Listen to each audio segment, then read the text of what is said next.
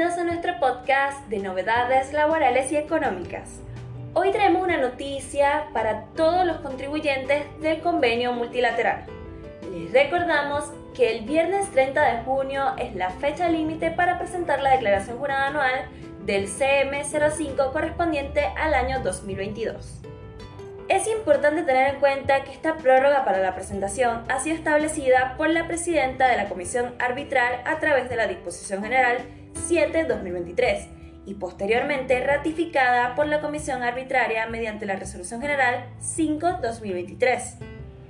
Es importante mencionar que la prórroga aplica únicamente al deber formar de presentar la Declaración Jurada Anual CM05, mientras que las pautas para la aplicación de los nuevos coeficientes se mantienen sin cambios, ya que hasta el momento no han sido prorrogadas ni modificadas.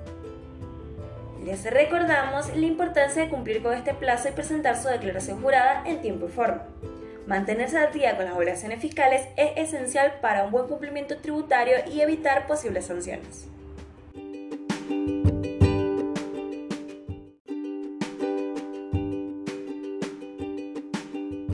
Siguiendo con nuestro episodio del día de hoy, tenemos una noticia relacionada a la FID y los empleadores de personal de casas particulares.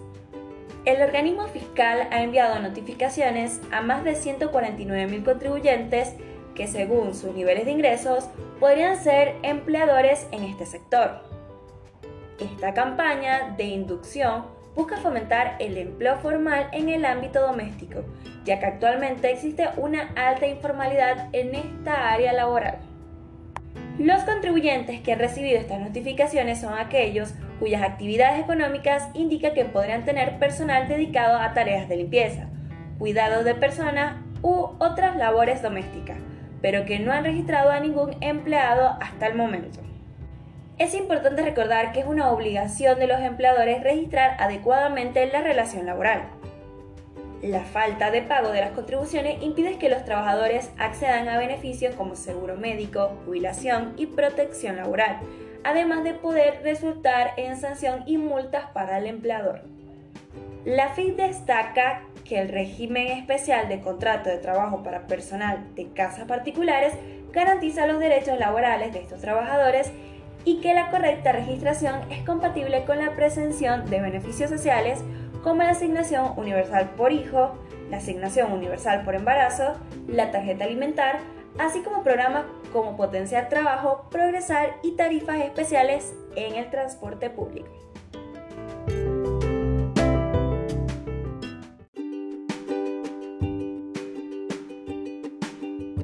Y para cerrar con este episodio hablaremos sobre los aumentos que impactarán en nuestros bolsillos durante el próximo mes.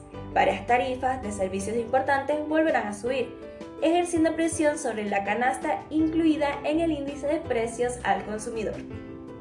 Entre los servicios que verán incremento en julio se encuentra la telefonía celular, TV por cable, internet y los planes de medicina prepaga privados. Estas subas de precios afectarán nuevamente nuestro presupuesto. A continuación, detallaremos las principales subas que podemos esperar a partir del próximo mes. Celulares, TV por cable e Internet. El Gobierno Nacional autorizó aumentos en estas tarifas durante mayo. En julio los precios aumentarán un 4.5% y estas subidas se mantendrán hasta diciembre. Medicina prepaga. Si bien los precios de las cuotas de este servicio han estado subiendo automáticamente desde febrero, el aumento programado para julio alcanza su punto máximo, un 8.49%. Esto se debe a un acuerdo alcanzado con las compañías del sector.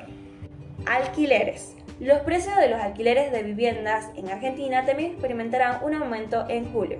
Si bien no afectará a todos los inquilinos, aquellos que hayan cumplido uno o dos años en su contrato de locación deberán pagar un 104% más si desean renovar el acuerdo con el propietario. Y por último, combustible. Este sector ha experimentado aumentos recurrentes en los últimos meses y el 15 de julio no será una excepción. Habrá otro ajuste del 4% dentro del programa Precio Justo, a pesar de que las empresas petroleras han solicitado al gobierno un aumento mayor. Es importante tener en cuenta estos incrementos para poder planificar nuestras finanzas de manera adecuada el próximo mes. Llegamos al final de nuestro podcast del día de hoy. Recuerden estar informados sobre las novedades que afectan nuestro día a día. Hasta la próxima y que tengan un excelente día.